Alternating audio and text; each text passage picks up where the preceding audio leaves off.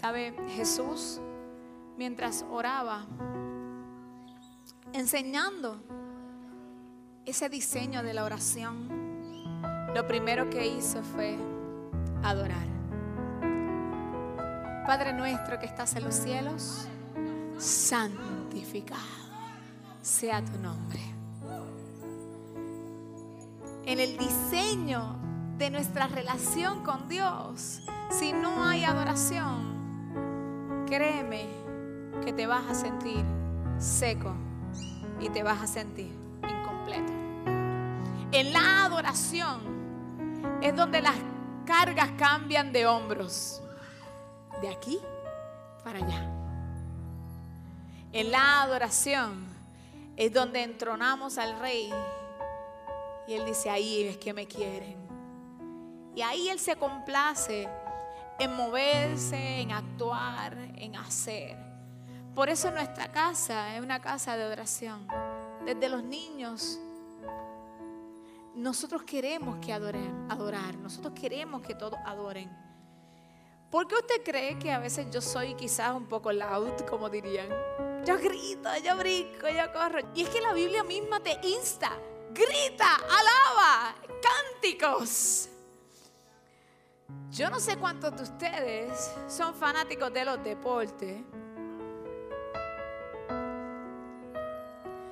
Pero cuando el deporte se pone on fire, borrero, nos quedamos callados. ¿Verdad que no? Y empezamos, yes, esto, lo otro. Tú no sabes las veces que yo estoy en mi cuarto y oigo a un ser humano, eso, Ale, pero ¿por qué no escucha? Y de la misma forma, con esa pasión, porque es que somos apasionados, y sobre todo los latinos, pues nosotros adoramos. Es difícil poder quedarse quieto cuando sabemos que el Rey de Reyes se ha complacido en estar entre nosotros. Es difícil. Es difícil. Porque Él se merece toda la gloria y toda la honra. Incluso Apocalipsis relata de lo que es la adoración celestial. Y la adoración celestial, ¿cuántas horas es? Siete días, 24 horas al día. Entonces, si no podemos aprender a practicar en la tierra, no estamos listos para el cielo, alaba. Pero esa adoración debe ser continua y debe ser también en su casa. Rubén, te bendigo. Debe ser en todo momento. Debe ser en momentos de alegría y en momentos de quebranto. Aunque de momento tú no sientas adorar, nada más con estar en la presencia y decirle, Señor, lee mi corazón. Y poco a poco abre la boca, poco a poco abre la boca. Y mientras la va abriendo, el Espíritu Santo empieza a hacer y empieza a romper toda oposición que se levanta. ¿Usted cree que al enemigo le gusta que le adoren? ¿Que le adoremos al Señor? ¿No? Por tanto, pondrá toda pesadez posible para callar su boca. Toda. Toda distracción posible para que deje lo que estaba haciendo. De momento teníamos una hermosa canción, adoración en YouTube puesta y de momento entró otra notificación, entraste por ahí, te fuiste a otra cosa y de momento dices, adiós, yo estaba en otra. ¿Y la canción dónde está? Y voló. Pero es parte del plan estratégico del enemigo. La adoración conecta con el Padre. La adoración nos lleva a Dios. Así que nunca permita su adoración sea silenciada. Jamás. De la forma que usted quiera. Unos dibujan, otros cantan, otros danzan, otros tocan shofar, otros les gusta escribir, otros simplemente adoran, levantan sus manos, como usted quiera. Esta casa es libre. Libre. Somos libres. Veces que me preguntan, pastores, yo puedo ir y adorar, pero ¿por qué no? ¿En dónde la Biblia lo pone? ¿Sabe qué hace que también uno no quiera adorar? Cuando el enemigo quiere culparte, mira, tú hiciste tal o cual cosa, mira esto, mira lo otro. Óyeme, recuérdale al enemigo al revés. Si él te quiere decir tu pasado, tú le vas a recordar su futuro. Nada puede callar tu adoración.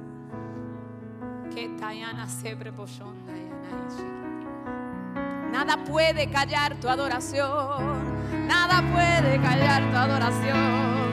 Que se muerde un ojo el diablo.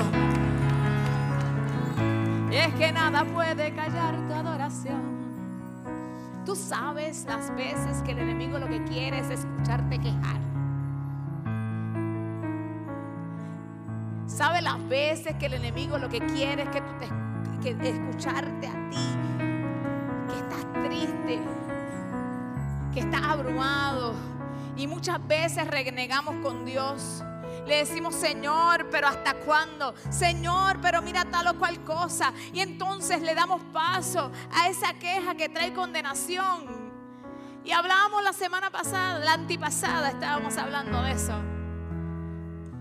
El enemigo lo que busca es desconectarnos de la fuente que trae la esencia de vida. Si no te sientes consentido es porque falta conexión con la fuente.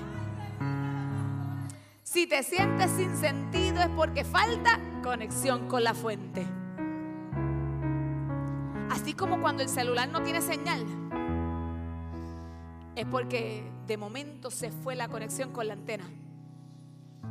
De vez en cuando nos desesperamos, pero esta cosa no funciona. Tenemos que estar conectados con Dios. El propósito del ser humano en esta tierra no es llenarla, es impactarla. Vuelvo otra vez. El propósito de que tú y yo estemos en esta tierra no es llenarla, es impactarla. Él sí llegó con propósito, Javier llegó con propósito, Daini llegó con propósito. Todos hemos llegado con propósito. No somos un ups, no somos una casualidad. ¿Oíste, Harry? Ninguno. Ninguno.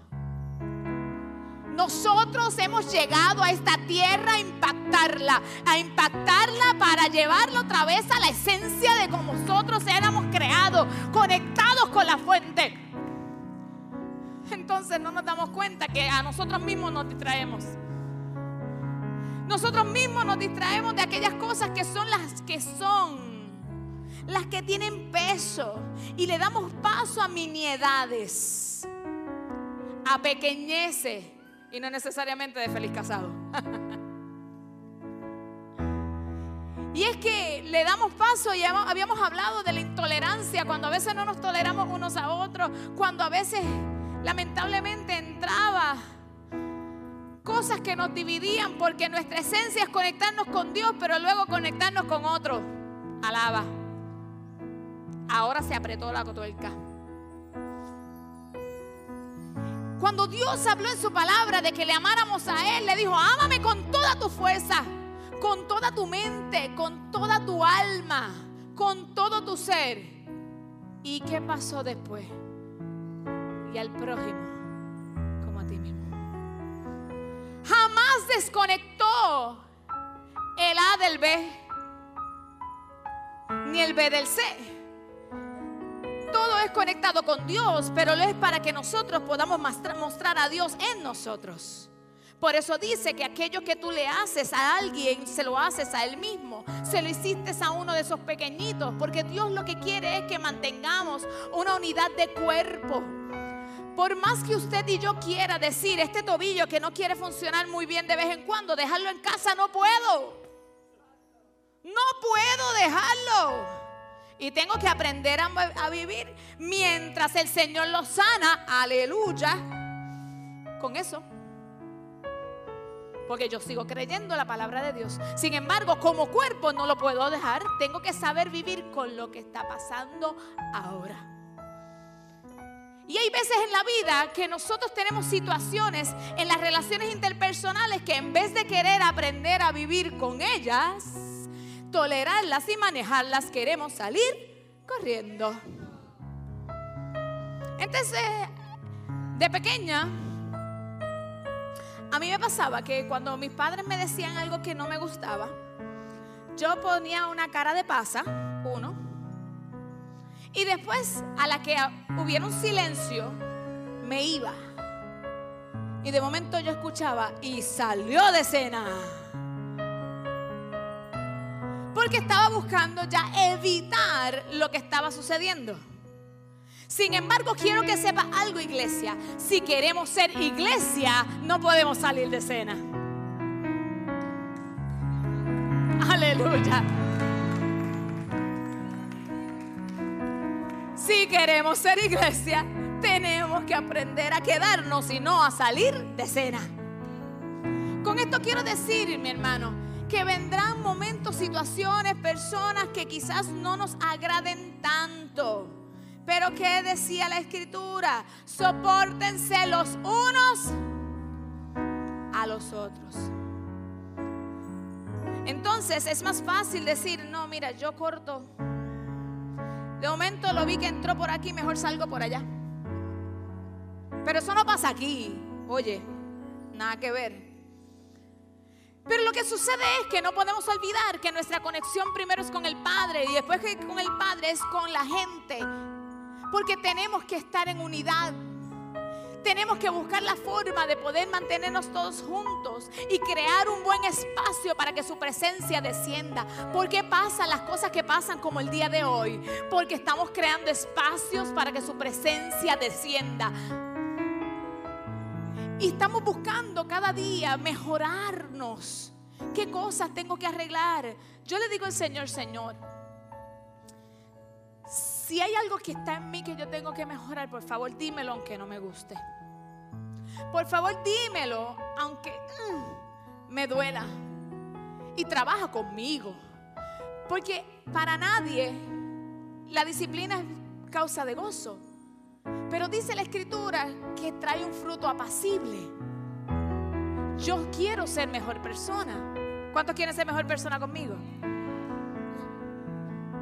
Porque si yo creo este buen ambiente para el Espíritu Santo, Él se manifiesta. Pero si yo permito que en mi vida sigan sucediendo cosas que me alejen de Dios o me alejen del prójimo, nunca, óyeme bien, nunca va a ser un ambiente para Él moverse. Porque el Espíritu Santo no es una paloma. Se representa y vino como paloma en un momento dado. El Espíritu Santo no es un viento, aunque fue representado y se movió a veces como un viento. El Espíritu Santo no es solamente una llama, porque vino y fue representado en momentos dados como una llama. El Espíritu Santo es una persona. Y como tal yo tengo que respetar su persona. Hay veces que entran personas que tú sabes que se sienten cuando entran. Tú dices, uy, entró fulano, vamos a quedarnos quietecitos. Porque la presencia es simplemente que te estás dando cuenta que él, su persona, está ahí contigo. Está en tu casa está en tu trabajo, está en tu vehículo, está contigo en cada momento, es una persona. Pero así mismo como es una persona, se entristece. Que es esa palabra que a veces es como de domingo, se contrista. Cuando las acciones no son hechas correctas, Él está ahí y se entristece por la forma en que a veces podemos estar actuando, ignorando que Él está. Por eso es que a veces damos paso a otras situaciones porque hemos olvidado que Él está ahí. No es un momento en el culto. No es un clímax en una historia. Es una persona una persona que decidió estar entre nosotros, que pudiendo decir, bueno, cuando Jesús se fue, le dejamos la Biblia, ya tienen la historia, ya vieron todo, dijo, no, no, no, no, no, yo quiero que mi espíritu se quede porque Jesús podía estar en un lugar a la vez. Pero el, Espíritu Santo de Dios decidió el Señor Padre, el buen Padre, a través de Jesús, dejarlo con nosotros para estar donde quiera que nosotros podamos estar. No es cualquier cosa. El Espíritu Santo es lo más sagrado. Espíritu es santo. Y yo le decía hoy en mi oración, Señor, en la madrugada, por favor, conságrame y santifícame. Consagrar es cuando algo se separa para. Santificar es corregir conductas para ir cada día más a la santidad sin la cual nadie verá al Señor. Y yo decía, Señor, yo quiero que me consagre y me santifiques porque yo quiero que tu Espíritu Santo esté conmigo, se mueva conmigo, camine conmigo, me dirija, me enseñe. Y todo aquello que me separe del hombre. Porque, oye, Él está esperando que tu conducta y la mía hable de Cristo. Digan, a veces decimos, yo no soy maestro, yo no soy evangelista, yo no soy pastor, pero tu vida es la mejor, el mejor testimonio. Tu vida habla más que cualquier otra cosa.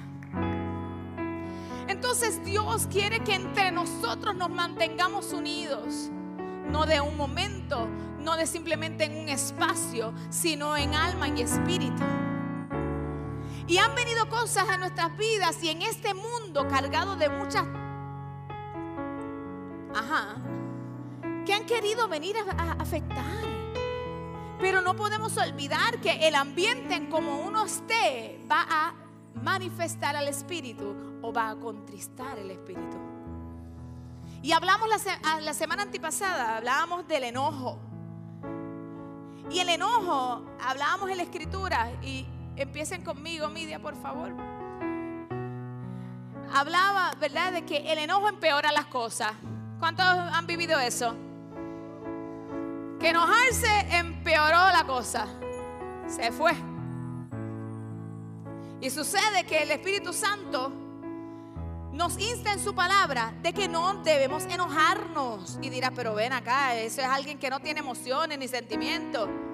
Es que si le damos demasiado espacio, ¿qué va a pasar? ¿Cuántos han hecho conversaciones solos después?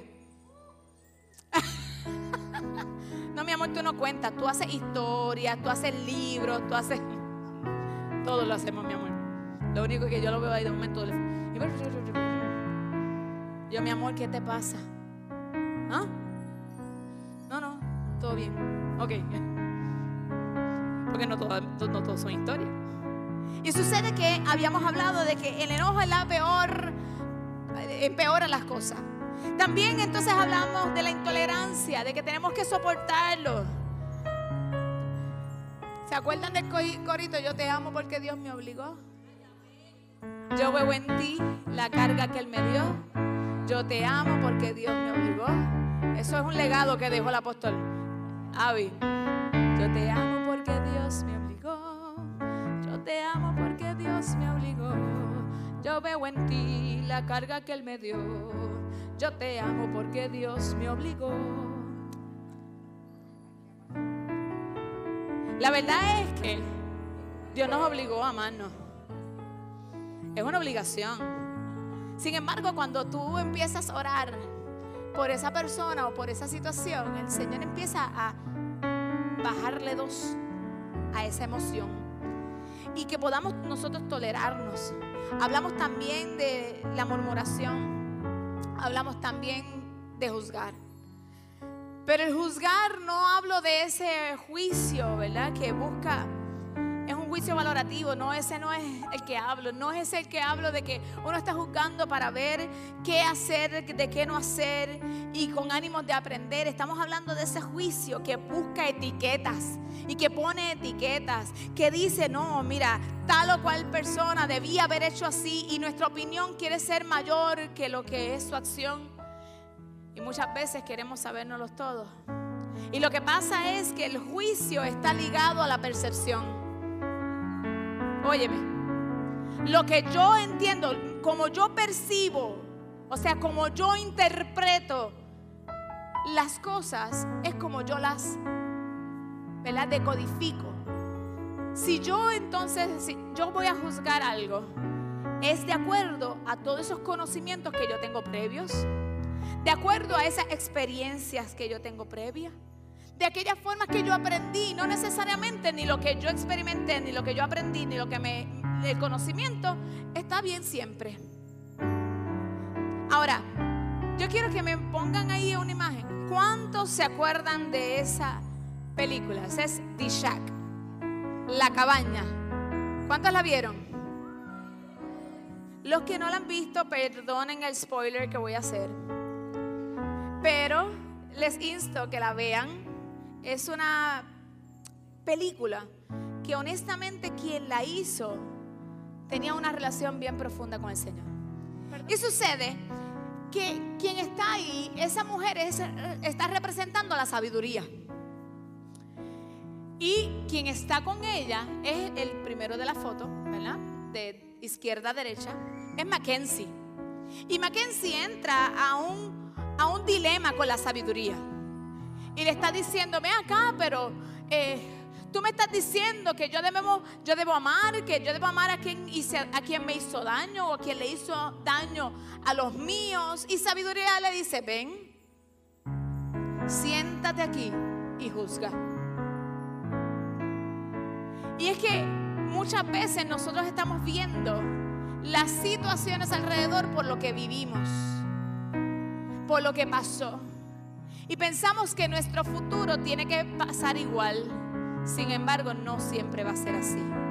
Cuando Dios es el centro de nuestra vida, Dios nos dice, permíteme a mí, que soy la sabiduría, en obrar como yo tengo que obrar. Lo que le pasaba a Mackenzie era que él estaba juzgando no tan solo por lo que le hicieron, sino como se crió. Él se crió con un padre maltratante, con una situación bien difícil. Sin embargo, lo que estaba haciendo sabiduría era diciéndole, ¿sabes qué? No te estoy justificando las acciones de aquellos que están frente de ti. Sin embargo, tengo que decirte que debes dejarme a mí, hablando Dios, obrar. Toda alma necesita perdón y toda alma necesita misericordia y amor. Si podemos ver por los ojos de la misericordia, seremos mucho más sanos. Y el juicio a veces nos impide poder ver como Dios ve. Mackenzie se apoyaba demasiado en su pasado y en su formación. Sin embargo, Hechos 13, capítulo 1, perdón, Hechos capítulo 13, versículo 1, quiero leerles. Y mira lo que dice. En la iglesia en la que estaba en Antioquía, había profetas y maestros. Estaba Bernabé, Simón, llamado Niger, Lucio de Sirene, Manaén, que se había. Criado, ¿con quién? Con Herodes y Saulo. Quien se estaba criando ahí con Herodes y Saulo era un profeta y un maestro. O sea, lo que viviste en tu crianza no define tu propósito ni tu futuro. Lo que viviste y lo que experimentaste, si los pones en las manos del Señor, Él lo transforma todo. No hay maldición que Dios no pueda convertir en testimonio. No hay crianza que Dios no pueda usarla para su gloria. Así que en el nombre poderoso de Jesús, así mismo como le pasó a ellos. Aunque se, creó con, se crió con uno de los más malos, Herodes, y con uno de los más malos, Saulo, cumplió el propósito y siguió. Sin embargo, no se quedó ahí. Dice la escritura que para nosotros quedarnos entre nosotros necesitamos hablar verdad. La mentira no puede estar entre nosotros. Primera de Pedro 3, 10 y 11. Quiero leerles porque quiero darle base a la palabra de Dios. Y dice, mira qué dice, porque como dice la Biblia, lo que de todo corazón desean vivir y ser felices. ¿Cuántos quieren ser felices aquí? Deben cuidarse de no mentir y de no hablar mal de otros. Deben hacer el bien, dejar de hacer el mal y vivir en paz con todos. Este versículo nos está trayendo la clave de la felicidad. Alaba. No me lo estoy inventando, está ahí. Necesitamos hablar verdad entre nosotros. Necesitamos nosotros cuidarnos los unos a los otros. Nosotros necesitamos no hablar mal de otros. ¿Qué nosotros ganamos con eso? Nada. Cuando venga alguien a hablar algo que está incorrecto, cambie la conversación. Busque sembrar paz. No sea como la cizaña que alimenta el pensar de otros, aunque parezca que tiene la razón. Sin embargo, Dios no nos dice eso. Dice, cuídense, no hablen mal, hablen verdad. Pero la verdad tiene que ser lineal. Lo que es es lo que es. Amén. Yo no puedo tener una situación en la mañana donde se me explotó la goma y se me explotó la goma del carro, pero lo arreglé en 15 minutos. Yo no fui obvio. Gracias. Y sucede que se explotó la goma, la arreglé en 15 minutos, pero me regodí hablando. La verdad por la cual me retrasé para llegar al trabajo, ¿fue la goma o que me regodié? Me regodié. Entonces yo no puedo decir, mire, estoy, eh, le estoy escribiendo, mire, es que eh, voy por ahí tarde porque es que se me explotó la goma. Es mentira. Es una realidad, pero no es la verdad por la cual pasan las cosas. Y tenemos que saber que Dios está en los cielos, pero también está el Espíritu Santo aquí en la tierra. Y conoce el corazón y las intenciones. Así que tenemos que cuidarnos, no tan solo de no mentirnos entre nosotros, sino cuidar la presencia de Dios que está con nosotros. Muchas veces no queremos decir la verdad porque no queremos enfrentar las consecuencias de esa verdad. Sin embargo, si en alguna medida algo sucedió, tenemos que enfrentarlo.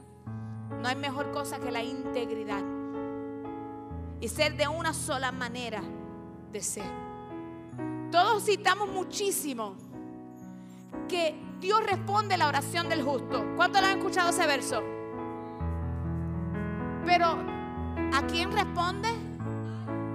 Al justo si no eres justo, si no hacemos las cosas correctas, no pretendamos que nosotros vamos a recibir respuesta. Por eso es que hay veces que hay oraciones que no pasan del techo o hay oraciones que no, no hay respuesta. No, no, no pasa, no pasa. Examinémonos pues. Si es porque no es el tiempo de Dios para responder o es que yo he sido obstáculo para que esa respuesta llegue. La justicia, el ser justo es hacer lo correcto, lo que Dios dice en su palabra. Sea que me vean como que no me vean. Colosenses 3, 9 al 10. Por favor. Gracias Jesús.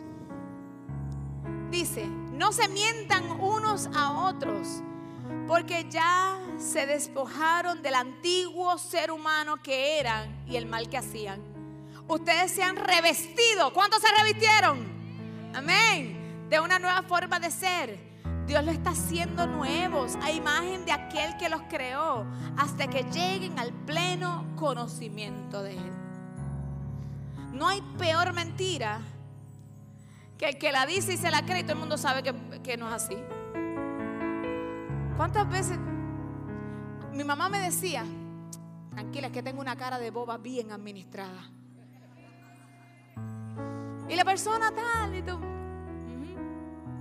Y el Espíritu Santo decía, cállate la boca, que yo defiendo. Cállate la boca, que yo me encargo. Hay veces que hay que morderse la lengua. Yo no necesito que me ayuden. y ella me decía, tengo una cara de boba bien administrada, mi amor. Y hay veces que mejor parecer bobo, porque ese enojo que a veces se puede albergar adentro, entonces empieza a ser una bola de nieve que va creciendo y puede destruirlo todo.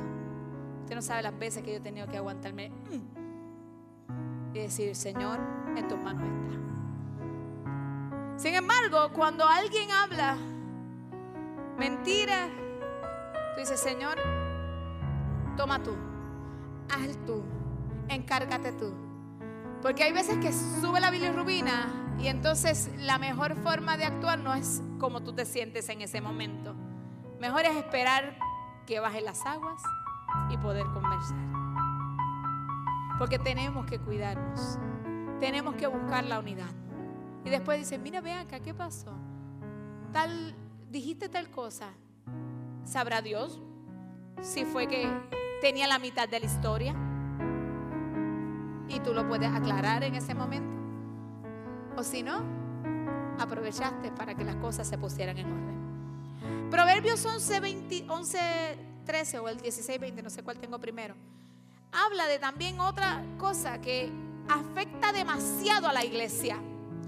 Afecta demasiado el cuerpo de Cristo. Afecta demasiado las relaciones interpersonales. ¿Qué? El chisme. ¿Y qué es el chisme? Un comentario o una noticia no verificada. O sea, estás diciendo algo que no sabes si realmente eso no es. Y dice que esto circula entre la gente y generalmente es de carácter negativo. Entonces tenemos que evitar eso. Dice, la gente chismosa todo lo cuenta. Pero la gente confiable sabe, calladito nos vemos más bonitos. El chisme usualmente es aquello que viene por alguna incomodidad, pero busca indisponer a otros. Y busca mencionarlo, pero es como que Mira, pero tú no ves que tal cosa.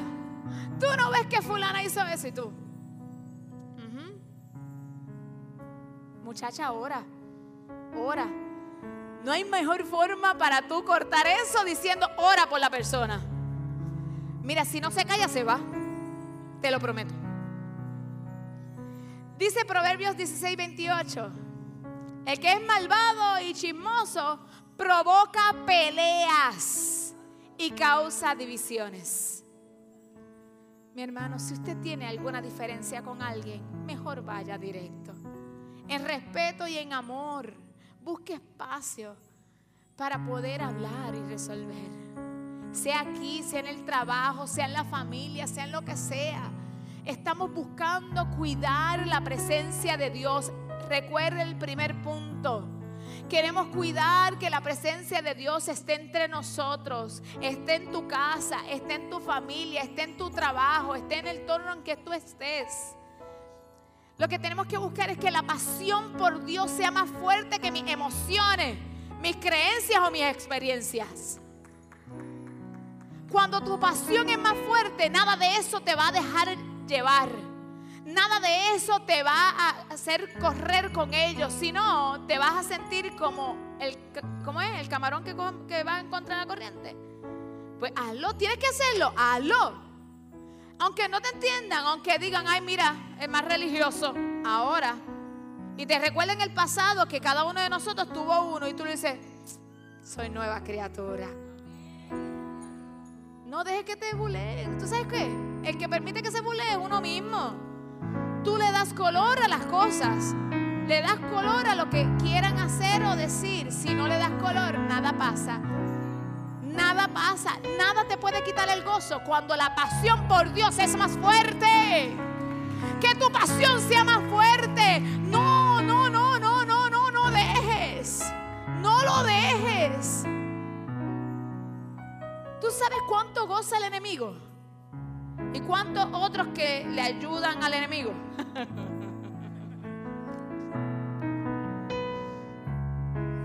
Porque hay unos cuantos que le hacen las vacaciones. Sin embargo, podemos orar por ellos, ¿verdad? Oramos, oramos. Si hay algo que le molesta al diablo es que nada te quite el gozo, ¿verdad, Abby?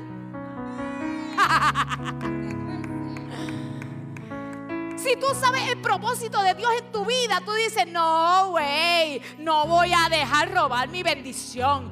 No lo voy a permitir. Habrá momentos que como una olla de presión, la emoción te se te sube, que tú dices, mm, ¿a dónde vas a ir? Al trono de la gracia. Si necesitas ventilar, ventila la presencia. Eh, toma un papel, escribe, pa, pa, pa, Señor, tan, tan, tan, tan, tan, tan, tan. Lo rompes después y se acabó. Vete a la presencia. A la presencia de Dios donde puedes alcanzar misericordia y oportuno socorro. Porque yo te aseguro que hay, hay gente que son matafé, hay gente que le gusta hacerle las vacaciones al chismoso de una silla que hay. Tú sabes, hay cosas así. Sin embargo, no nos toca mirarlos a ellos. Nos toca entender que nuestra lucha no es contra carne ni sangre, sino contra principados, potestades de las tinieblas en este siglo no es con lo que mis ojos ven. Por eso hay que amar sobre todas las cosas. Por eso tenemos que mantener el vínculo perfecto del amor. Por eso tenemos que nosotros buscar que la presencia de Dios se cuide entre nosotros. El más que te haga daño es el más que tú vas a orar. El más que te señale y que te critique es el que lo vas a llevar a la presencia del Señor. Ahí. Y si mañana necesita, le vas a ayudar porque somos una iglesia diferente. No nos vamos a dejar llevar por las corrientes. Tenemos que identificar con nuestros actos que Cristo habita en nosotros. Es difícil, claro que sí. Que uno quisiera decirle 20 cosas también. Pero se puede. No nos ha dado Dios amor y dominio propio. Dominio propio. Pero el dominio propio no se da si no oro. El dominio propio no se da si no conozco la escritura. Cuando más tú te sientas que le quieres decir 20 cosas, analiza tu relación con Dios. Cuando más tú sientes que algo te saca por el techo, que quizás cambiabas el vocabulario de lo santo a lo profano. Analiza cuánto has orado. ¿Cuánto estás separado? Empecé diciendo que yo le pido al Señor dos palabras, consagración y santificación. La consagración es porque quiero separarme para Él. Santifícame, cámbiame mi mente, cambia mi corazón. Ayúdame, Señor, a través del sedazo de tu palabra. Enséñame lo que tengo que hacer. Yo no quiero vivir una vida tradicional, una vida natural. No, mi gente, nosotros no estamos llamados para eso. Somos traídos del cielo a la tierra, a marcar la diferencia aquí, en esta tierra. Yo no puedo vivir así, es que nada más lo pienso y me desespero. No puedo. Usted tampoco. Fuimos creados, la iglesia de Jesucristo, para caminar como Él caminó, para andar como Él anduvo. No se deje llevar por las situaciones de esta vida. Lo que quieren hacer es sacarte y desenfocarte. Porque si algo sí mm, sube, que de momento uno llega a un lugar y están hablando de ti. Mm.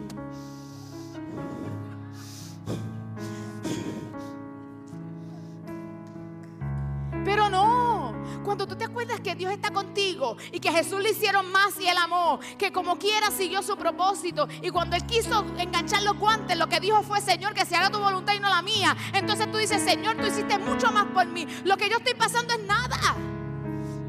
Es nada. Valora esa relación tan rica, tan bella y tú dices que lo que tengo que hacer es nada.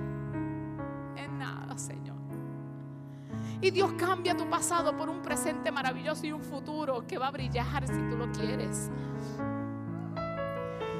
Cuando hay algo que te moleste, mejor calla. Porque lo que no edifica no se puede decir. Analiza, edifica. Si no edifica, no lo digas. O construye o destruye. El enemigo lo que busca es que entre nosotros no haya unidad y haya indiferencia. Que tus días, y con esto termino, cuando te levantes digas, Señor, ¿qué tú quieres que yo haga hoy? Que cuando aún estés en el vehículo, Señor, si tengo que cambiar de ruta, dímelo también. Es más, me voy por otro lado. Que de momento pasó una situación que cambió tus planes, tú dices, Señor, yo te he dedicado mi vida, tú estás haciendo algo, ¿a quién tengo que ver? ¿A quién tengo que hablar? ¿Qué tengo que hacer? Porque tu vida tiene sentido, tu vida ha sido marcada con propósito santa. Santo, tú no estás aquí por casualidad, quiero que lo sepas. No es así. Y lo que has luchado y lo que has vencido no fue porque sí, es que Dios está contigo y quiere hacer mucho más y sorprenderte mucho más de lo que ha pasado hasta hoy. El ser evangelista, ahorita el pastor William, lo vi por ahí. El pastor William decía, todos somos evangelistas. Y es que es cierto. Dice, en la Biblia dice, id y predicar este evangelio a toda criatura. Dijo el que nos caía bien. Dijo el que hablaba bien de mí. Mira, Jesús tuvo doce con él. ¿Y cuántos se quedaron? Te encontrarás en tu vida siempre un Tomás. Todo está bien, pastor.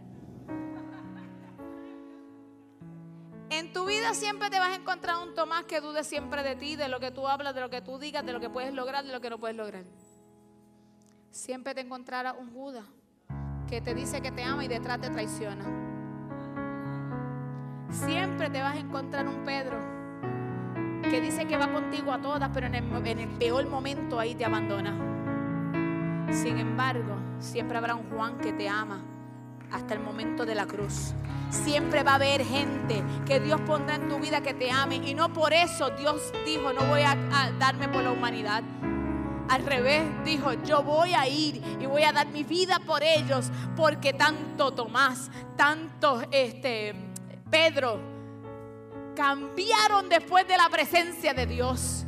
Después que el Espíritu Santo se derramó, fue otra la historia. Quiere decir que nuestra historia es cambiada por la maravillosa presencia del Espíritu Santo. ¿Tú sabes qué? Viene y pasaste un Judas pero cuando pasaron que fueron a buscar el que le iba a suceder, ¿quién fue que, estuvo por él?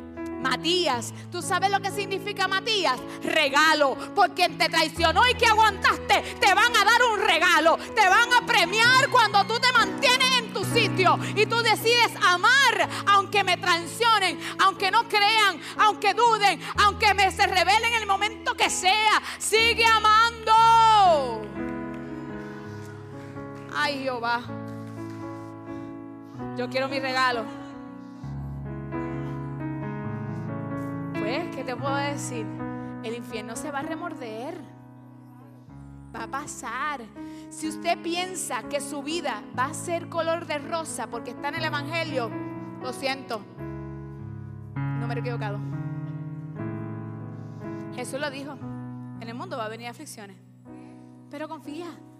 Entonces a veces pensamos que solamente esas aflicciones son solamente pues aquí, en lo económico, aquí, allá. No, Él mientras más problemas hayan en relaciones interpersonales mejor, porque el enemigo lo que busca es la división. Pero si nosotros decidimos unirnos en espíritu y en verdad y que no te llegue al corazón lo que puedas escuchar o lo que puedas ver obrar y tú dices, ja, me acabas de mostrar algo por lo que yo voy a orar. Ja, me mostraste entonces cómo yo voy a manejar las cosas. Ay, Jehová, el regalo de Dios viene más fuerte y más grande.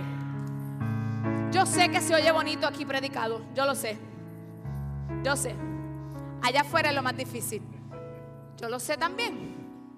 Pero te prometo que si tú oras y buscas la presencia del Señor todos los días, Jesús lo vivió tan cercano que fueron en sus doce discípulos. Y no cambió su propósito. No cambió su enfoque. No dejó de amar. El Espíritu de Dios está con nosotros para ayudarnos a amar. Para ayudarnos a ser como Él quiere que seamos. Y aunque muchos en el proceso juzguen tu proceder. Se mira cómo está haciendo. Ay, este. que ahora se cree más santo. Olvídate de eso. No mires la persona, por favor. No la mires. No juzgues. Quizás tiene una historia tan difícil que todavía no ha podido manejar. Sin embargo, nos toca a nosotros hacer la diferencia. A nosotros. A nosotros. Sientes que esta persona pues tendrá su situación, pues amén. Que ese sea entonces tu enfoque a cómo yo voy a hacer que me lo gane. Cambia la atmósfera tú. En un carro pueden haber cinco personas y, una, y cuatro están bien contentas y una está amargada. ¿Qué pasa con eso? La mayoría de las veces esa amargada amarga a los demás. Eso no debe ser el patrón con nosotros. Nosotros vamos a cambiarle la atmósfera a ellos. Pero tú sabes cuándo se logra cambiar?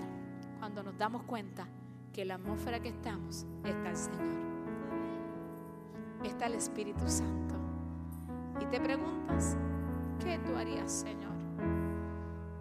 Y ese que tú harías, Señor, te dice cómo yo debo hacer y cómo yo debo orar. Hoy yo sé que muchos te han lastimado. Yo sé que muchos han dado el peor testimonio quizás de la iglesia, quizás del Evangelio. Sin embargo, ellos no son por lo cual nosotros servimos al Señor. Jamás olvido una frase que leí, que aquellos que se van de la iglesia por las personas nunca fueron por Dios. A ti no te debe cambiar tu ritmo con el Señor por la gente. Nos pasó una vez, claro, yo sé, nos pasa a todos. Sin embargo, hoy el Señor nos dice, quien te llamé fui yo. A quien me rindes cuentas es a mí. Yo quiero sanar tu pasado para darte un mejor presente y un mejor futuro. Y que puedas marcar la diferencia. Yo, yo, yo veía a Catherine Kuhlman. ¿Cuántos saben quién es Catherine Kuhlman? Catherine Kuhlman es una mujer, era una mujer porque ya pasó a morar con el Señor, que fue aquella mentora de Benihín. Una mujer que donde caminaba, todo el mundo tenía que sentir que había algo diferente. Incluso se cuenta, y ella lo cuenta, que una vez entró a una cocina, iba a cruzar por un hotel para había una audiencia que estaba todavía no iba a entrar al evento, cruzó por la cocina para pasar a otro lado y mientras pasaban todos los cocineros se empezaban a caer, llenos de la presencia del Señor. Una sola persona. Yo le decía, Señor, enséñanos a ser así. Esa persona que te amó tanto que no le importó lo que vivió, o lo que experimentó.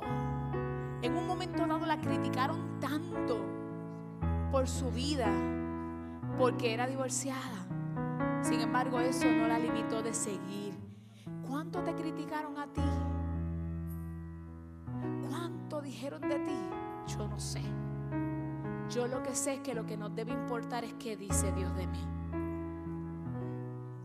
Y que debo seguir aunque a veces no entienda cómo ni por qué. Pero tenemos que enseñarle a otros que Cristo vive en nosotros. Y solamente enfocándonos en que queremos cuidar su presencia, nos ayudará a actuar como debemos actuar. Yo quiero que cada domingo que estemos aquí reunidos en lo que Dios nos da en nuestra casa, sea un tiempo de adoración, sea un tiempo que no te preocupes si el otro llegó no llegó, pasó, se pongo el moño para arriba o para abajo. ¿Qué te importe sea que llegaste a casa de Dios? Y no le digo porque suceda, no. Le digo porque a veces venimos con situaciones fuertes y difíciles de afuera. Y sabemos que quizás mañana te puedes enfrentar a una mayor. Sin embargo, si Dios está en tu casa, en tu familia, en tu entorno, en tus asuntos, no hay tempestad que Él no pueda resolver. Entonces cuando llegas a la casa de Dios, tú dices, ya llegué aquí, voy a soltar, voy a adorar. Y aunque mañana mi día se levante gris, yo voy a recordar que amar es mi asignación diaria y que voy a decir, Señor, haz de mí tu voluntad.